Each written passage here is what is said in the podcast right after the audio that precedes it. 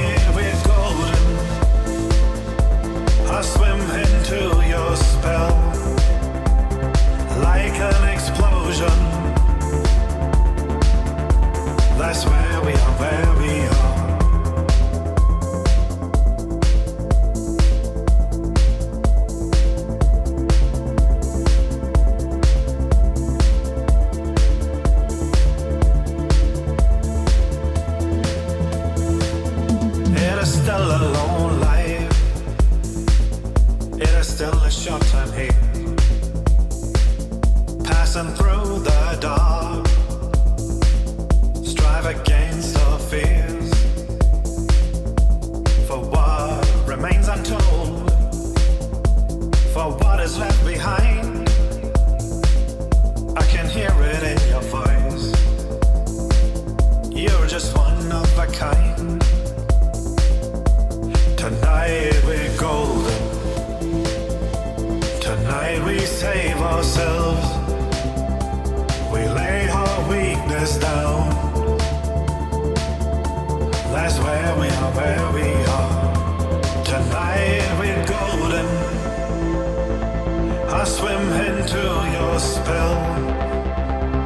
like an explosion. That's where we are, where we are.